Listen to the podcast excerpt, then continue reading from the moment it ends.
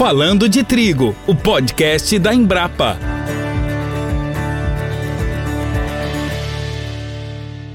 No nosso Falando de Trigo de hoje, vamos oferecer aos ouvintes uma entrevista com o Jorge Lemansky, que assume no dia 1 de maio a chefia geral da Embrapa Trigo. Olá, Jorge. Tudo bem com você? Olá, Josiane. Uma satisfação muito grande interagir com o público que tem vínculos com a Embrapa Trigo, tem vínculos com essa cultura tão tradicional, né? Desde os anos de 1940 eh, se trabalha com trigo. Os cereais de inverno, que são o foco é, da missão nacional da Embrapa Trigo estão presentes no dia a dia das pessoas e nós estamos sim muito animados com o time da Embrapa para fazermos o inverno acontecer, mas também caminhando para soluções integradas nos sistemas de produção com alternativas para o verão também. Começou motivado. Perfeito. Eu quero que você comece contando quem é Jorge Limansky. Eu quero um pouquinho da tua história, da tua criação. O que, que te trouxe até aqui? Bom, eu sou Jorge Alemães, nascido no atual município da Alegria, noroeste do Rio Grande do Sul. Né? Eu estou com 63 anos. Tive algumas passagens, fiz agronomia aqui em Passo Fundo na década de 1976 a 80. Primeira turma do Brasil de cinco anos com agronomia, primeira turma do Brasil com estágio curricular de seis meses. Né? É, posteriormente, eu retornei na atividade profissional como empresa de planejamento agropecuário no noroeste do Rio Grande do Sul, em 3 de maio. Fui vereador no município de 3 de maio de 83 a 88. E daí, em março de 89, fui para o Brasil Central onde fiquei 25 anos. Fiquei seis meses em Campo Novo do Parecis, fazendo um trabalho de topografia. Em agosto de 89 fui a Barreiras, Bahia, onde trabalhei na Coopergel, uma cooperativa de produtores de grãos dos Gerais, no desbravamento ainda do oeste da Bahia. É, nós fizemos lá um trabalho muito interessante, o diagnóstico das condições de solo, de ocupação do, do, do, do território. Foi um redesenho para o oeste da Bahia, né, uma região gigantesca, e hoje é essa potência, né, o oeste da Bahia, mas sim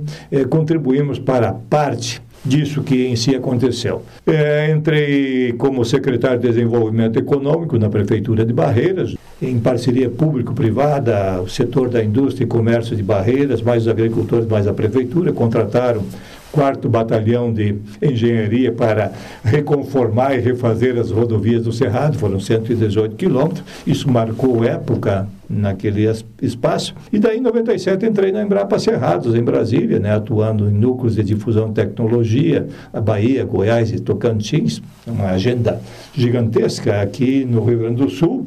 Um município está do lado do outro. Lá, para atender Pedro Afonso Tocantins, a gente rodava 1.500 quilômetros para fazer uma agenda. No oeste da Bahia eram 630 quilômetros para chegar ao destino é, Goiás, e depois rodamos pelo Maranhão, por Piauí, final, uma agenda muito intensa. Né? Nesta ação de núcleos de difusão de tecnologia que eu fiz na Embrapa Cerrado em 97, 98 e 99, daí eu eh, também fui cedido à Câmara Federal, onde trabalhei na assessoria parlamentar, Comissão de Agricultura e gabinetes parlamentares. Também, dentro da Embrapa Cerrado, coordenava adjuntamente o projeto eh, Uso do Lodo de Esgoto na Agricultura, com nove ações de pesquisa, mostrando de 2000 2001 a 2010, era uma agenda paralela com a agenda do Congresso Nacional, e a gente definiu os parâmetros para o uso do lodo de esgoto para a produção de milho, produção de soja, produção de pastagens em si, e se estabeleceu com um grupo de trabalho do CONAMA as definições da resolução que permite o uso disso que é, transformar um problema ambiental num benefício social. O bom filho a casa torna, né? E por que esse retorno, né? Quem andou pelo Brasil inteiro, por que Passo Fundo? Eu acho que são duas grandes componentes. Passo Fundo, no meu período de faculdade, né? Eu fiz cinco anos aqui, fazia o programa do Diretório Acadêmico na Rádio Municipal de Passo Fundo, Agronotícias, né? era 15 para o meio-dia. É, fui presidente diretório acadêmico, quatro anos eleito representante estudantil da agronomia no Conselho de Ensino, Pesquisa e Extensão da Universidade. E Passo Fundo me acolheu muito, muito, muito bem na, de 76 a 80. Tive uma vida muito intensa aqui. É, e aspectos também de ordem familiar. Meus pais, meu pai estava com 90 é, 90 anos e minha mãe também idosa, então é, Passo Fundo me permite dar a atenção nesse aspecto familiar de ordem afetiva e também é porque, bom, essas etapas de secretário municipal de desenvolvimento, chefia de gabinete parlamentar, todos esses aspectos me retiravam um pouco do prazer imenso de estar no campo, de estar na roça, de estar fazendo acontecer e atuando no primeiro eixo, que essa unidade tem uma contribuição gigantesca através do corpo técnico de solos. Essa é uma das tuas paixões, né? Ficou uma referência referência, ficou uma marca, assim, da tua chegada na Embrapa Trigo, né? Eu acho que quem te conhece, quem acompanha um pouco do teu trabalho aqui a, até esse momento, essa marca, essa paixão pelos solos. Me explica um pouco da onde que veio isso, a tua formação nessa área. Eu me lembro muito bem, eu estava numa aula o sábado pela manhã, na, na, na, faculdade de agronomia, ainda era o único prédio que tinha, e o professor Nola vinha de Ibirubá dar aula me, me deixou encantado pelos fundamentos do solo. Tudo que a planta mostra é o resultado que, eu, que tem no solo. E com base nessa paixão, e eu também era da, sou da roça, eu nasci é, puxando teto de vaca, criando porco desde a época de fazer lavagem assim por diante, de puxar na enxada, é, de plantar com máquina saraquá, de plantar grama missioneira quando chovia, levar fazer o plantio. Nós cultivávamos na propriedade do meu pai 17 produtos diferentes e mais todos os animais, gado de corte, gado de leite, suínos, é, galinha, é, peixe, é, final, uma policultura, ovelha, cabrito e assim por diante. Então, vivi isso na minha infância e intensamente na roça. E essa identidade, então, de infância também me, me trouxe esta paixão pelos solos. E, efetivamente, então, em 2014, nós fizemos aí 33 cursos de fundamento da agricultura conservacionista para 933 técnicos de cooperativas, de Emater, de Epagre, consultores privados. Né? Em 2015 tivemos é, um programa de política pública do Estado no Rio Grande do Sul, através do governador Sartori, que publicou um decreto nesse sentido.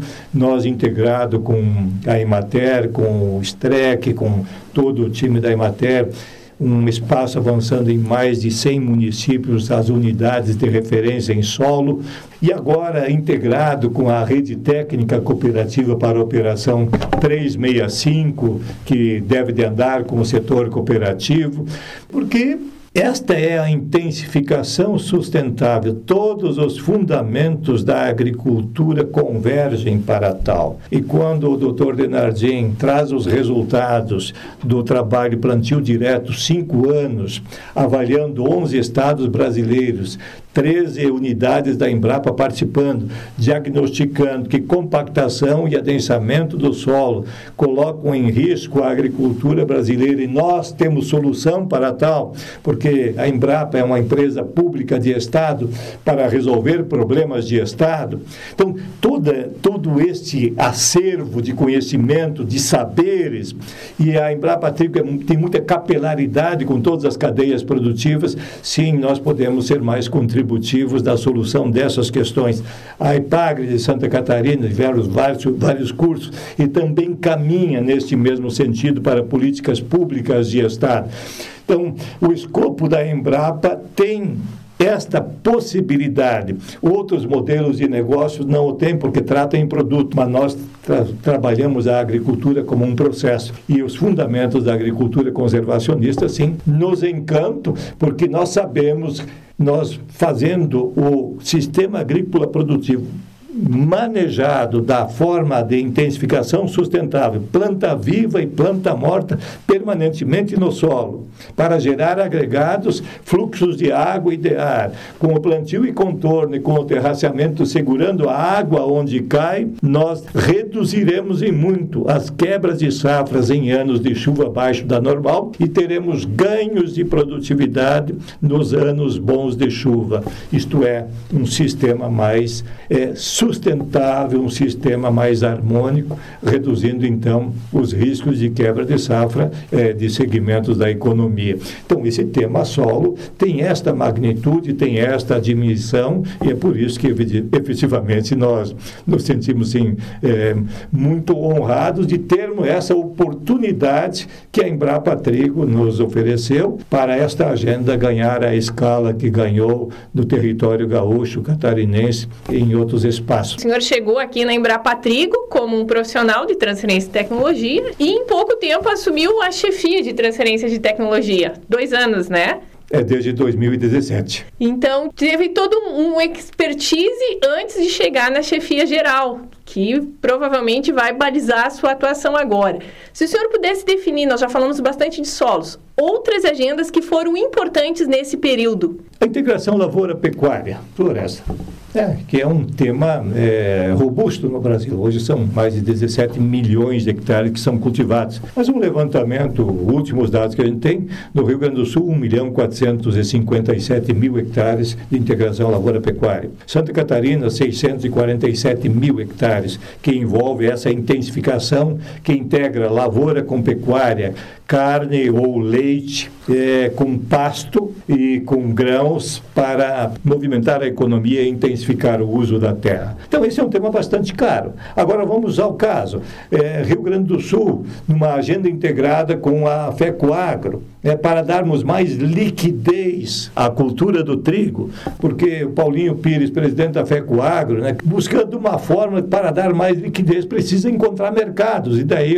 abriu a vertente da exportação, sendo trabalhados mercados para tal. Neste ano que passou, são 852 mil toneladas que foram embarcadas, dando liquidez, sem comprometer a oferta que venha a abastecer é, os moinhos no Rio Grande do Sul e na região sul. Porque para a região é, sudeste e nordeste, a vantagem comparativa em função da lei de cabotagem ainda é levar o trigo da Argentina para lá. Voltando um pouquinho aqui para o Rio Grande do Sul, para o Santa Catarina, Paraná, para a região fria.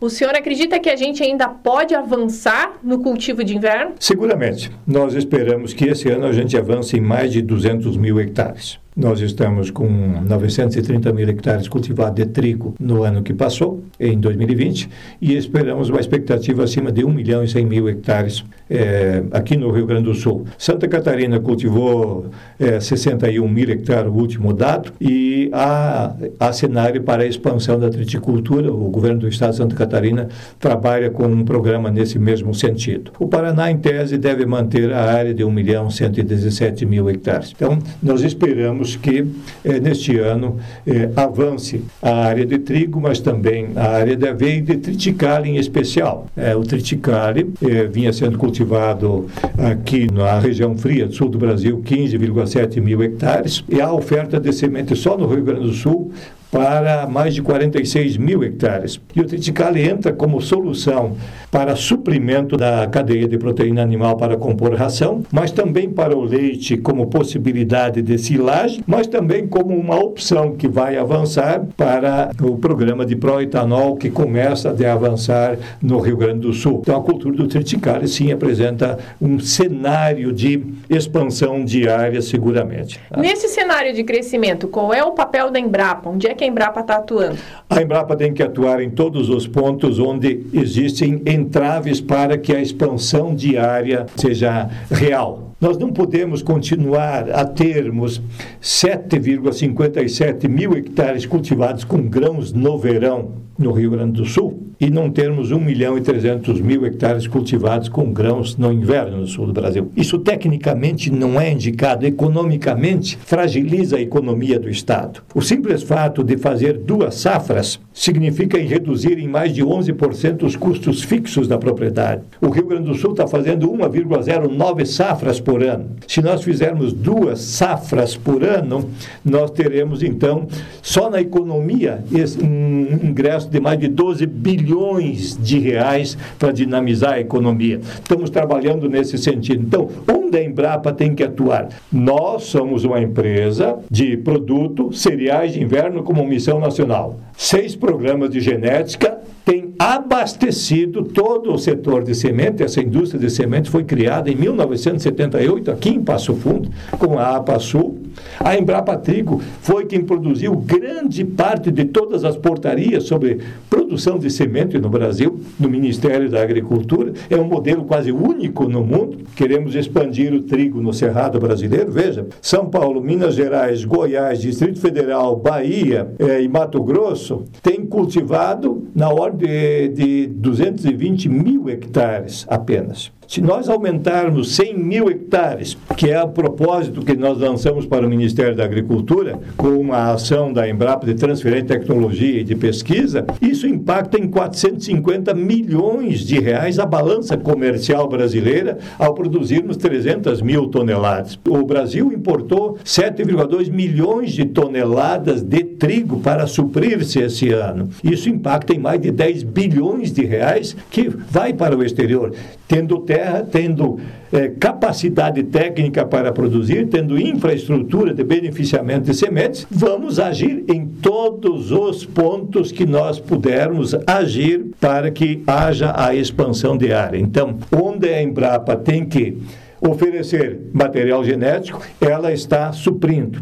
Agora, onde ela tiver que contribuir, seja em políticas públicas do governo federal, de governo do estado, seja em políticas de governos municipais, seja com as associações de produtores cerealistas, seja com o setor cooperativo, seja com o setor financeiro, seja com a agroindústria, onde nós pudermos contribuir diretamente ou indiretamente, nós estaremos presentes para tal por, com vistas a, a, dinamizarmos a economia através da expansão do cultivo dos cereais de inverno no sul do Brasil, na região fria, mas também no Brasil central e, quiçá, em breve também no Nordeste brasileiro. Nós falamos um pouco né, desse relacionamento, dessa expansão, desse, dessa interação com o complexo produtivo né, e agroindustrial. Eu gostaria que o senhor trouxesse assim, que limitações ainda a gente tem na pesquisa, que alvos nós estamos colocando no nosso trabalho da Embrapa. Perfeito. Então vamos lá para a região fria do sul do Brasil, Rio Grande do Sul, Santa Catarina e a região mais fria do Paraná. Quais são os dois grandes desafios? Um, a giberela, que é uma doença de ordem mundial Estamos focando para o quê? Resistência genética via biotecnologia e via melhoramento genético. São agendas integradas. Parceiros da Inglaterra, do Canadá, eh, da Austrália, da Argentina, da França. É uma agenda integrada eh, com o México, com o CIMIT, para a gente resolver esta questão. Ela é epidêmica mundial. Então, a giberela é um fator limitante porque deprecia a qualidade do grão, podendo gerar micotoxina, que limita o uso para consumo humano e também para o uso e consumo animal dos cereais de inverno. Então, giberela, sim, é o grande desafio sob o ponto de vista de doença. E o melhoramento genético está trabalhando para isso. Há avanços nesse sentido e, em breve, então, esses materiais genéticos com melhor tolerância ou com resistência ainda maior e e com possibilidade de manejo fitossanitário a gente possa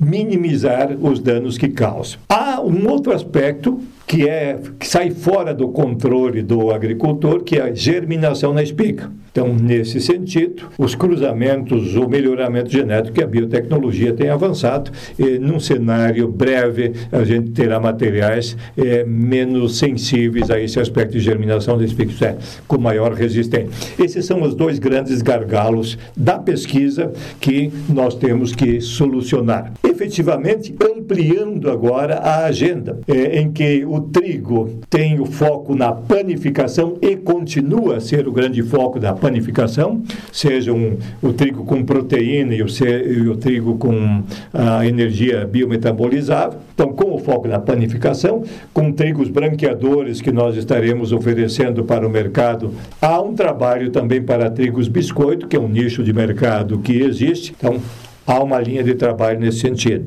Uma outra linha é para consumo animal, trigo, triticale e centeio e aveia, e também a cevada para pastejo para silagem e para grãos para composição de ração. Então, com a cevada há uma inflexão. Até o presente momento a Embrapa trabalhava com a cevada cervejeira desde 1976 e agora também entra um programa de cevada forrageira, com materiais plantados em fevereiro em Campo Novo, aqui na Embrapa Trigo, em Cruz Alta, em 3 de Maio, em Londrina, que estão produzindo de 1.500 a 2.800 quilos quilo de grão por hectare, num período de menos de 90 dias, isso de fevereiro, março até maio. Isso então abriria o espaço para a terceira safra nesse ambiente aqui eh, do Rio Grande do Sul, em alguns locais em Santa Catarina. Uma safra de verão, uma safra de outono e outra de inverno. Perfeitamente. É esse. Então estamos trabalhando não apenas em duas safras na aliança que estamos tocando com a cadeia de proteína animal, com a Farsul e com outros atores do setor cooperativo. Então, nós queremos o quê? Avançar para uma possibilidade de terceira safra. Então, esse é o cenário que está posto. Os desafios da giberela, o desafio da germinação da espiga, falando em trigo, mas também desses múltiplos usos dos cereais de inverno como soluções para a cadeia de proteína é, animal do leite, de ovos, de carne de frango, de carne de suíno e também de bovinos de corte, usando pastejo. Veja, com triticale já temos resultados que a silagem de triticale pode gerar na conversão de energia metabolizável 15.600 litros de leite por hectare. Isso que em 130 dias. É, a cevada, 12 mil quilos de leite por hectare pela silagem o trigo, 11, 10 mil quilos de leite por hectare. Então, você pode fazer mais renda no inverno do que a própria safra de verão, quando você agrega valor ao produto. Esta é uma grande oportunidade, porque qual é a grande vantagem comparativa do Brasil em, outro, em relação a outros países do mundo? Vejam o sol, brilho solar, de 9 a 11 horas que o Brasil tem isso disponível. Nós temos um regime hídrico fantástico. Nos últimos 30 anos, Paraná, Rio Grande do Sul e Santa Catarina não varia em 30% as chuvas de mês a mês. No Brasil Central, mesmo chovendo 1.800, 2.000 milímetros na região de Mato Grosso, de outubro a maio, eles encontraram também de fazer duas, três safras, integrando lavoura, pecuária e floresta. Então, nós temos soluções tecnológicas. O que é fazer agronomia? O que é fazer agricultura? É transformar luz solar em alimentos fibras e energia através do que do conhecimento que a pesquisa gerou, seja pela Embrapa, grande contributiva nisso, seja pelos institutos de pesquisa, seja pelas universidades. Então, o Brasil tem toda esta possibilidade gigantesca. Tem produtores que têm intimidade com isso. A nova geração está também chegando e assumindo este papel. E um detalhe: o mundo espera que 40% da demanda crescente de alimento dos próximos 10 anos seja suprido pelo Brasil. Temos terra, temos conhecimento técnico, temos ambiência, água e brilho solar, temos capital humano para tocar, vamos melhorar um pouco mais a nossa infraestrutura e efetivamente tudo isso se transformar em bem-estar para o país, em realização das pessoas. De cada 10 pessoas, hoje uma está comendo a partir do que o Brasil produz. Levando para a região mais quente, né? Essas novas fronteiras que a gente começou a abrir, começou a subir no caminho da soja, né? Então, norte do Paraná, centro-oeste, Cerrado, né? Nordeste. Falando do Centro-Oeste, que é onde está estabelecido já o trigo, e à medida que vai crescendo, vai subindo outros cereais de invernos também estão sendo testados. Quais são os desafios que nós temos para essa região quente? Os grandes desafios da pesquisa é a brusone e a, é, a seca. A brusone é uma, uma doença que é, chega a, liquidar os cultivos, em especial quando dá na espiga, mas em, há dois anos ocorreu é, também na, nas folhas. E isso se faz com biotecnologia se faz com cruzamento genético. Estamos com materiais promissores, é, sob o ponto de vista de genética e sob o ponto de vista de, de, de biotecnologia. As duas vertentes estão chegando a soluções para materiais mais resistentes e ou tolerantes à brusone, que dá o que maior segurança para os investimentos e a cultura do trigo então ser parte contributiva do cenário eh, agrícola do, do Cerrado brasileiro. O outro aspecto, tolerância à seca. Minas Gerais tem mais de 330 mil hectares irrigados com pivô. É, Distrito Federal também. Bahia também, São Paulo também, Mato Grosso também. Só que para produzir trigo competitivo com as é, hortaliças, batata, alho, cebola, cenoura, tem que ter um teto de produtividade superior a 6 mil quilos de trigo por hectare. Vamos ao nosso recorde brasileiro é, em cristalina, o associado é, Paulo Bonato, lá do PADEF. Em 2017, ele produziu 139,6 sacas por hectare. Esse ano de 2020 foram é, 142 sacas por hectare. Isso então dá 8.542 quilos por hectare. Então isso se torna competitivo em relação ao que, ao que remunera a batata, ao que remunera a cenoura, porque senão a agricultura irrigada e a água é mais escassa não, tira, não dá competitividade. Então, por onde o trigo vai avançar mais, tem mais espaço para avançar? É na área de sequeiro. E nesse sentido, por exemplo, a Embrapa Trigo tem o BRS é, 404, que plantado em abril em Sacramento, em abril de 2019, e acompanhamos é, a colheita de 86 sacas por hectare. Em Sequeiro, em Minas em Gerais. Em Sequeiro, em Minas Gerais, a 1.100 metros de altitude. Ora, avaliado pela Embrapa Gestão Territorial, no Brasil, nessa região central, nós temos na ordem de 2 milhões e 700 mil hectares com altitude acima de 800 metros é, e até 12% de declividade, que podem ser cultivados com trigo de sequeiro ou irrigado. Ah. Hoje nós temos 3 milhões de hectares. Isso, nós temos 3 milhões de hectares. E o potencial é? Bom, avaliado nesse critério, são mais 2 milhões e 700. Agora, aqui no sul do Brasil, efetivamente, tem muito mais possibilidades. Né? Nós, no Rio Grande do Sul, estamos cultivando 930, já chegamos a cultivar mais de 1 milhão e 600 mil hectares. Há sim espaço para expansão e nós querermos chegar em, em 4 milhões de hectares daqui cinco anos não é nada é, ousado. Tudo sim é factível, porque nós temos um cenário mundial de demanda por alimentos crescente o mundo transaciona na ordem de 35 milhões de, de, de, toneladas que vai de um país para outro. E nós aqui no Brasil demandamos 13,7 milhões de toneladas de trigo. Estamos importando 7,2. Há sim agora um cenário para esta expansão, porque isso significa segurança alimentar e significa também o que? Balança comercial de, de observação cultivados no Ceará e alguma questão também em Alagoas, né, que são estudos exploratórios a 50 metros de altitude, produzindo trigo em 75 dias, 3.400 é, quilos por hectare em unidades de observação. Esse é o papel da Embrapa, né? Abrir fronteiras. E à medida que a, a, Embrapa sobe, né, da mesma forma como aconteceu na soja, outras empresas, outros obtentores, né, empresas de produtos, de defensivos, de sementes, né, e os próprios moinhos começam a se organizar e subir atrás, né? Esse é um papel. Eu gosto de uma expressão que o senhor usa, que é a geopolítica do trigo no Brasil. O senhor acredita que esse cenário possa mudar, assim, de uma produção no centro-oeste, no nordeste, no futuro, ser maior do que no sul?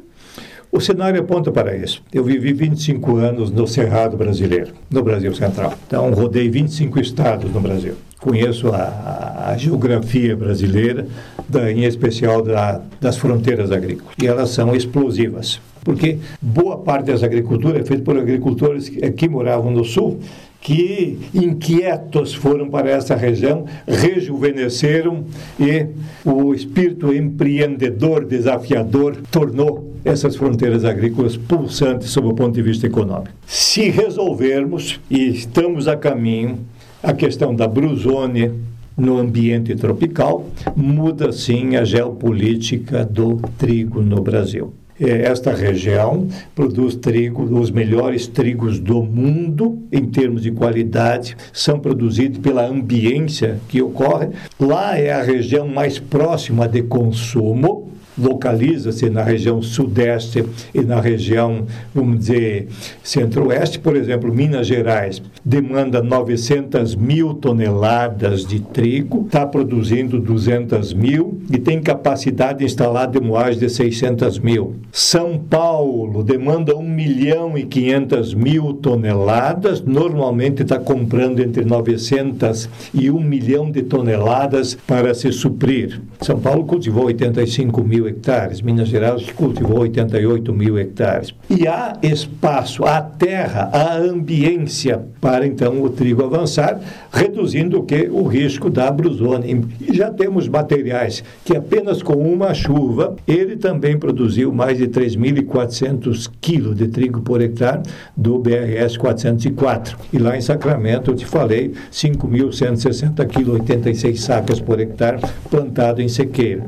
Então, são espaços de oportunidade que existem e tem toda uma ação de mostrarmos boas práticas agronômicas para o trigo, que ainda em parte é plantado a lanço, como foi na década de 60 e 70 aqui no Rio Grande do Sul.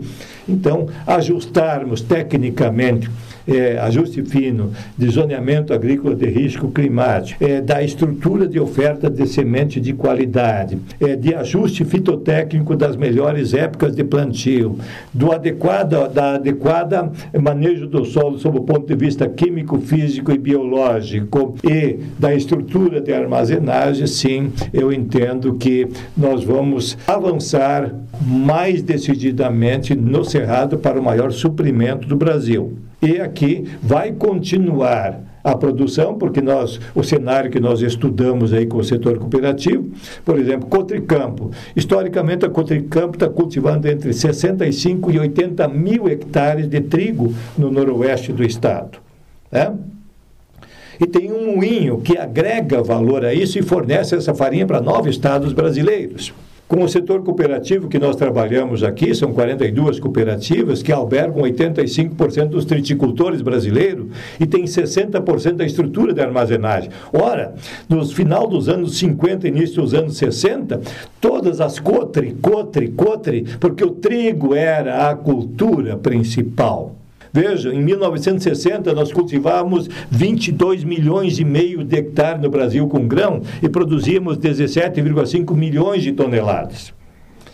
Hoje, de uma área total aberta de cultura temporária de 47,9 milhões de hectares, como temos três safras de trigo, de, de, de, de milho, é, cultivamos 19 milhões de hectares de milho, é, temos é, três safras de feijão, nós estamos cultivando no verão 65 milhões de hectares e produzindo mais de 265 milhões de toneladas. Saímos do, tri, do milho que éramos importadores, hoje nós produzimos 104 milhões de toneladas de milho, 78 mil, 70, 68, 70 milhões de toneladas para suprir o mercado interno, outra parte é exportada. A soja, nós estamos cultivando 38 milhões de hectares, vamos produzir aí na ordem de 135 milhões de toneladas parte supre a nossa demanda interna, mas também parte vai ser para o que? Para a exportação. É? Então, esse é o cenário dessa agricultura que pulsa. O algodão que era produzido no semiárido ganhou escala no oeste da Bahia e no Mato Grosso. Hoje nós somos um dos grandes produtores mundiais de algodão e de alta qualidade. Então avançamos nesse cenário, né? E a triticultura cereais de inverno, efetivamente, então entendemos que chegou a vez desta expansão também, porque ela é parte integrante dos sistemas agrícolas produtivos para construir a ambiência de melhoria das condições de solo também para as outras culturas, faz um papel de biorremediação do solo, evitando que outras doenças radiculares eh, ocorram no Brasil Central, quando lá estive, pivôs centrais tiveram que ser mudados de lugar em função da esclerotínia que dava no feijão, que deu na soja, que deu em tomate em outras culturas como a ervilha. Então entra o trigo como biorremediação, como rotação de cultura. É esse cenário que pulsa e é nesse cenário que a Embrapa Trigo está inserida. Nós falamos muito do Rio Grande do Sul, obviamente Santa Catarina, né? Porque é nosso vizinho próximo aqui que absorve grande parte da produção produção e tende a crescer. E o Paraná, como é que o senhor vê o Paraná nesse crescimento da triticultura? Um momento assim que concorre com o milho, né, na região mais quente do Paraná, no norte, como é que o senhor enxerga que nós podemos atuar nessa região? Veja, eu acho que é um, um, um cenário numa zona, entre aspas, vamos dizer, mais neutra, que sai da região fria para a região mais quente. E daí, nessa área, o milho se tornou mais competitivo. Então, esta região do norte do Paraná, onde a Cocamar cultivava na ordem de 114 mil hectares, reduzir um pouco, está na ordem de 90 mil hectares, né? Por quê? Porque há essa concorrência do milho ocupando esse espaço, porque há uma vantagem comparativa em termos de remuneração. Mas há espaços eh, na região de São Paulo, há espaço no norte do Paraná, no Mato Grosso, para esta expansão da triticultura.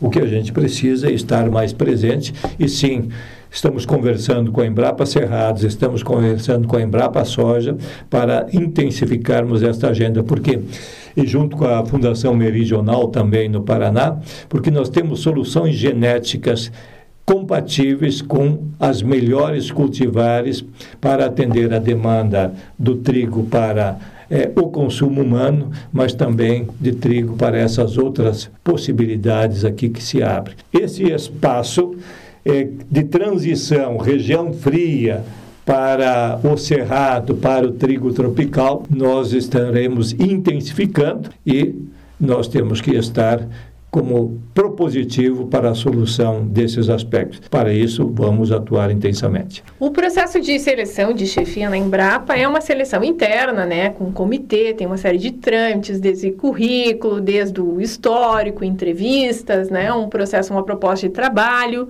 pensando assim nesse longo prazo, digamos que nós tenhamos seis anos para trabalhar, o que que os parceiros, o que que o setor produtivo pode esperar dessa chefia?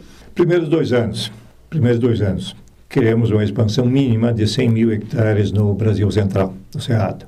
Nos primeiros dois anos, deve ser ampliada aqui na região fria do sul do Brasil, mais de 200 mil hectares em cereais de inverno. É, em quatro anos, nossa expectativa é articulada, tanto com Abitrigo, quanto com a indústria para consumo humano, seja de pão, seja de biscoitos. A gente então avance, pelo menos no Brasil Central, em mais 200 mil hectares. E aqui no sul do Brasil, a gente com cereais de inverno, com essa solução do uso de eh, cereais de inverno na composição de rações, veja, só a Alibem e só a JBS, duas empresas, demandam 80 mil sacas de milho dia. Se eu for substituir isso pela por cereais de inverno, significa, com 50 sacas por hectare de trigo ou de triticário, 584 mil hectares de cereais de inverno que devem ser utilizados. Só para o plantel estabelecido aqui no Rio Grande do Sul, que abate entre 62 a 65 milhões de aves mês, demandaria atualmente 1 milhão e 100 mil toneladas de trigo se fosse substituir é totalmente pela, pela, pelo milho na ração. E a Embrapa Suínos e Aves está trabalhando na equivalência produto trigo, triticale e cevada na substituição de ração, porque nós vamos ter esse ano 3 milhões de toneladas de milho no estado, quando só a indústria de, da, da proteína animal demanda mais de 6 milhões. Santa Catarina demanda mais de 7 milhões de toneladas de milho.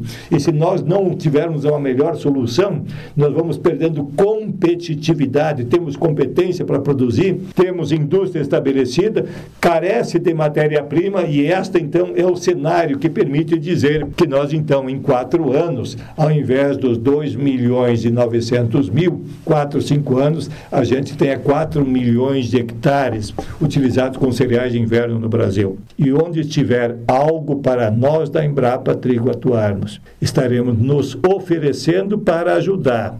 E quando nos chamarem, também estaremos presentes se entendermos que nós somos parte da solução. Trazendo para um desafio mais interno, para um gestor. Nós estamos atravessando na Embrapa uma fase que há uma geração que está se aposentando, né? Muitos se, eh, se aposentam com insalubridade, né? Uma geração até que poderia contribuir mais, mas pela parte legal deve sair da empresa. Para o futuro, essa carência de recursos humanos altamente especializados e até de recursos como é que o senhor imagina assim que a Embrapa vai conseguir manter essa atividade alta, esse atendimento da sociedade? Nós estamos num trabalho bastante intenso com as cadeias produtivas. É uma característica, uma tradição da, da, da Embrapa Tri. Material genético nós temos em oferta pública e em oferta fechada. Por exemplo, a Ambev financiou todos os programas de, cevada, foram desenvolvidas pela Embrapa, que chegou a ocupar mais de 90% do mercado é, de oferta de, de cevada. Isso foi uma parceria público-privada que desde 86 nós é, desenvolvemos. Nós temos uma carteira de 100 parceiros produtores de semente. Só na soja, em oferta pública, temos 51 parceiros, multiplicando semente de soja 5601, 6203, 5804. E o que, que isso impacta? As sementes que nós estamos produzindo eh, são junto com esses parceiros. Então, tem materiais genéticos que foram vendidos aí por outros obtentores a 13 reais, 14, 16 reais o quilo.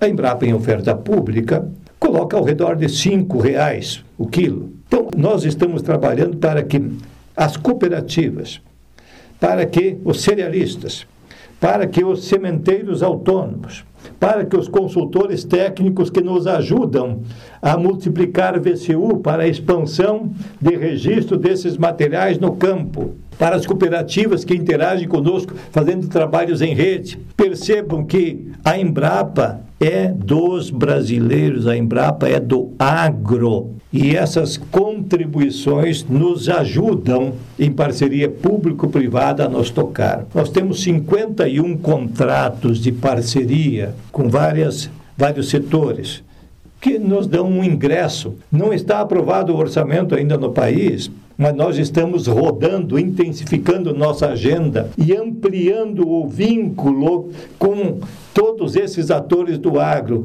que passam a perceber que a Embrapa faz parte do seu negócio, da sua solução. Então, é, percebemos essas dificuldades orçamentárias, mas elas não nos amedrontam. Quando eu cheguei em 15 de maio de 2014 aqui na unidade, eram 256 os funcionários da Embrapa Trigo. Hoje são 179. E estamos tocando uma agenda intensa, remanejando pessoas. A Embrapa Trigo, é, com seus funcionários, é uma comunidade voltada a um propósito maior, um escopo maior. Nós somos uma empresa de fornecimento de seis programas de genética de cereais de inverno para a sociedade gaúcha e brasileira, com missão nacional. Estamos focados inteiramente nisso. Agora, queremos que isso seja percebido. Então, a transferência de tecnologia está presente em todos os espaços para levar estas soluções e com base nessa nesse avanço com a cadeia de proteína animal, com base nesse avanço com cerca de 100 parceiros multiplicadores de semente, nós estamos buscando sermos autônomos financeiramente sem depender do Tesouro Nacional para tocar essa agenda. E estamos encontrando retorno, parceria é, desses atores, porque porque está sendo percebido que a Embrapa Trigo, sim, ela é parte do negócio com todas as cadeias que nós interagimos. E esta compreensão nos dará longevidade, porque empresa pública é para resolver problemas de Estado. Então, quando nós falamos de solo, temos um problema de compactação e adensamento. Outros modelos de negócios, outras organizações, outras empresas não cuidarão disso, mas uma empresa pública de Estado, sim.